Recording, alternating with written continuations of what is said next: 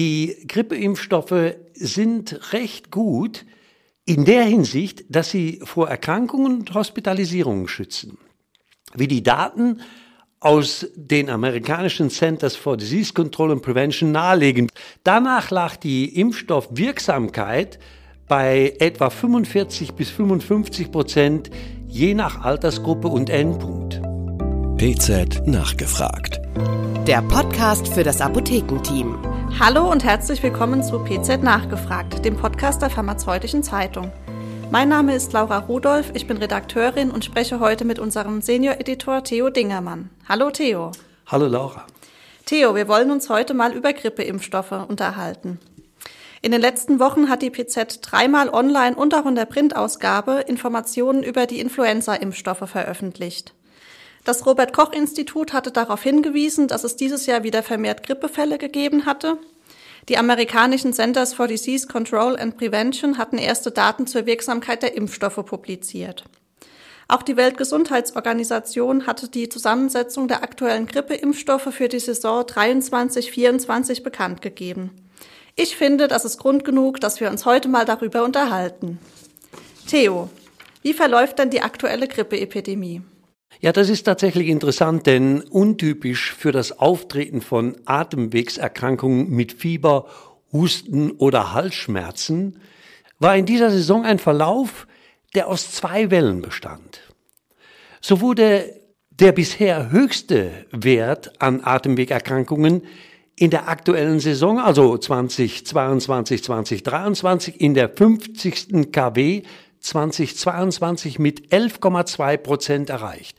Dieser Wert überstieg sogar die Höchstwerte starker Grippewellen, die sonst üblicherweise erst im Februar beobachtet werden.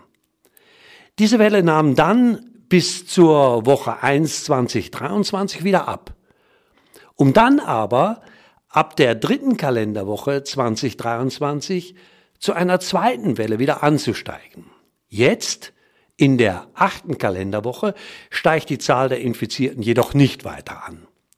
Die aktuell für die Bevölkerung in Deutschland geschätzte Rate an Personen mit einer neu aufgetretenen akuten Atemwegserkrankung beträgt etwa 8,8 Prozent, was bezogen auf die Bevölkerung in Deutschland etwa 7,3 Millionen neu aufgetretenen akuten Atemwegserkrankungen entspricht.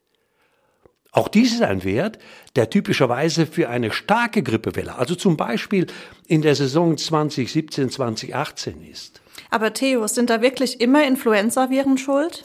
Nein, äh, nicht alle Krankheiten werden durch das Influenza-Virus verursacht. Hier wird ja im Grunde genommen nicht alles äh, tatsächlich sauber diagnostiziert. Aktuell infizieren sich die Menschen an humanen Metapneumoviren, Natürlich an Influenza-Viren, aktuell Typ B, Vorjahreswechsel Typ A und an Rhinoviren.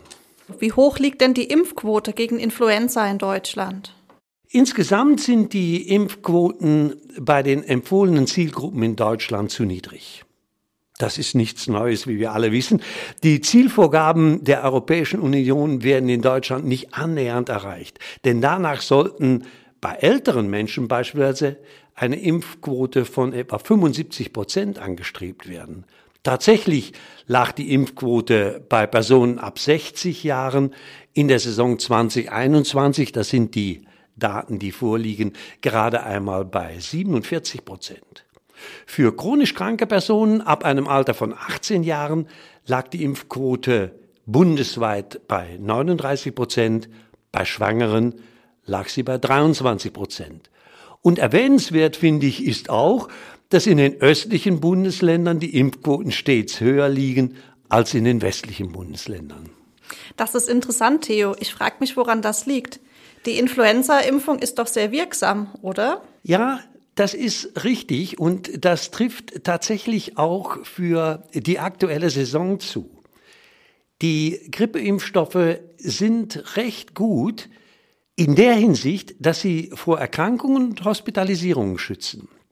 Wie die Daten aus den amerikanischen Centers for Disease Control and Prevention nahelegen, wie du schon in einer Einleitung gesagt hast. Danach lag die Impfstoffwirksamkeit bei etwa 45 bis 55 Prozent je nach Altersgruppe und Endpunkt. Nun, aus dieser Einschränkung je nach Altersgruppe und Endpunkt erkennst du schon, dass es nicht so einfach ist, Aussagen zur Wirksamkeit der Impfstoffe zu machen. Wir kennen das ja auch von den Covid-Impfstoffen, dass die Wirksamkeit stark vom Alter der Patienten und von möglichen Grunderkrankungen abhängt.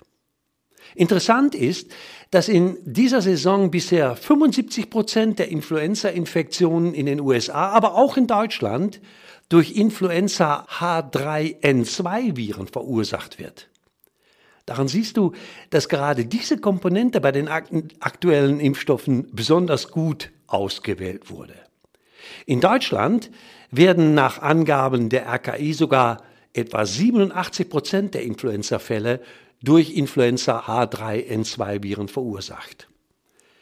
Mit einer Beurteilung der Impfstoffwirksamkeit hält sich das RKI allerdings zum jetzigen Zeitpunkt noch zurück, da die Auswertung der vorliegenden Daten noch nicht abgeschlossen ist. Allerdings bestätigt auch das RKI eine gute Passgenauigkeit der Impfstoffe für die Antigene der derzeit zirkulierenden Viren.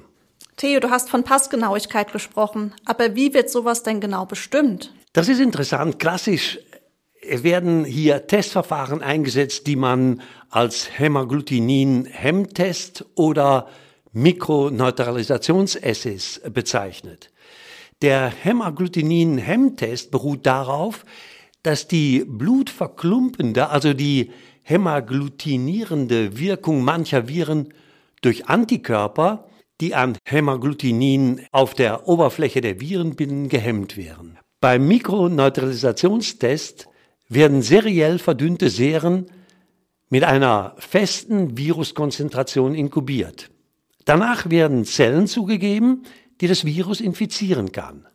Nach einer gewissen Zeit wird dann die Verdünnungsstufe der Seren bestimmt, bei der nur noch 50 Prozent der maximal infizierbaren Zellen tatsächlich infiziert werden. Bei diesem serologischen Verfahren wurden alle isolierten Influenza H3N2 von einem Referenzserum, das gegen den Impfstamm gerichtet war, sehr gut erkannt. Heißt es im Wochenbericht der Kalenderwoche 7 der Arbeitsgruppe Influenza am RKI. Mensch, Theo, das ist ja spannend, wenn auch ein bisschen kompliziert.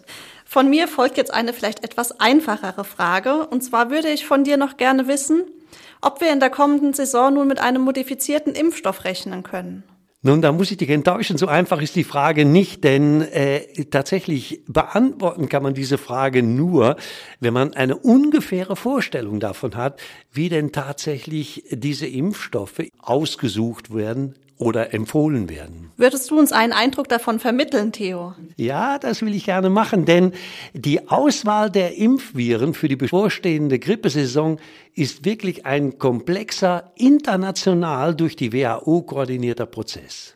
Denn jede der vier Impfviren wird auf Basis verschiedener Kriterien ausgewählt. Zum Beispiel mit welchen Grippeviren infizieren sich die Menschen in der aktuellen Grippesaison.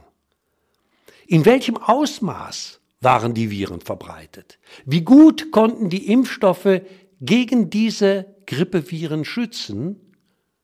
Und besitzen die Impfviren die Fähigkeit, einen Kreuzschutz gegen eine Reihe verwandter Grippeviren des gleichen Typs oder des Subtyps beziehungsweise der gleichen Abstammung zu entfalten.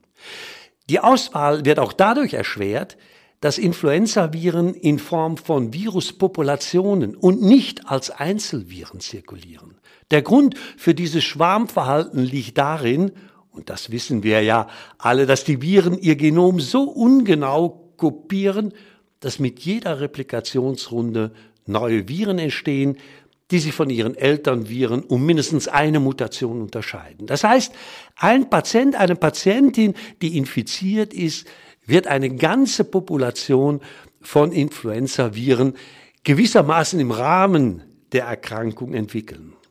Letztlich fließen in den Entscheidungsprozess für die Auswahl der Virusstämme für die kommende Influenza-Saison eine Vielzahl von Daten ein, Die wichtigsten sind epidemiologische Daten natürlich, genetische Daten.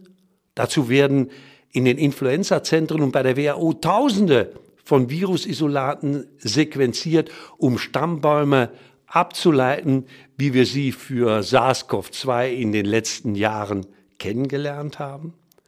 Antigendaten, das heißt, man schaut, wie gut Antikörper, deren Produktion durch den aktuellen Impfstoff induziert wurden, zirkulierende Viren zu neutralisieren vermögen. Analysen zur sogenannten Genotyp-Phänotyp-Korrelation. Hierbei ist das Hauptziel die Identifizierung von Antigenen, die eine Immunität gegen verschiedene Viren auslösen, die in Zukunft wahrscheinlich gemeinsam auftreten werden. Dabei werden in erster Linie Serien von Frettchen eingesetzt, die nie mit einem Influenza-Antigen in Berührung gekommen sind. Und das für alle vier verschiedenen Virustypen, die in den Impfstoffen enthalten sind. Und schließlich humanserologische Studien. Hier werden Blutseren von Personen getestet, die entweder geimpft wurden oder die an Influenza erkrankt waren. Humanserologische Studien ergänzen die Studien von Frettchen insofern, als die humanen Seren unterschiedliche Konzentrationen an Antikörpern enthalten, die durch frühere Infektionen und oder frühere Impfungen induziert wurden. Dies sind nur einige der relevanten Kriterien. Als das wichtigste Kriterium für die Auswahl gilt heute jedoch die Genotyp-Phänotyp-Korrelation, um abzuschätzen zu können, wie gut ein Impfstamm einen stammübergreifenden Immunschutz induzieren kann. Wir kennen das auch von SARS-CoV-2, wo wir gewissermaßen aus dem Muster der Mutationen ableiten konnten, wie diese Viren sich verhalten haben.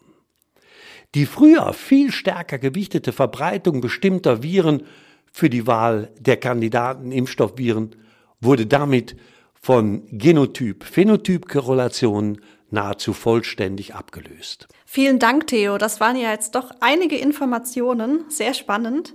Aber eine Info fehlt mir noch, Theo, nämlich die Antwort auf meine eigentliche Frage. Muss der Impfstoff für die kommende Saison denn nun angepasst werden oder nicht? Ja, richtig. Das habe ich vergessen bei lauter Fakten, die ich hier erklärt habe. Aber tatsächlich wird der Impfstoff angepasst.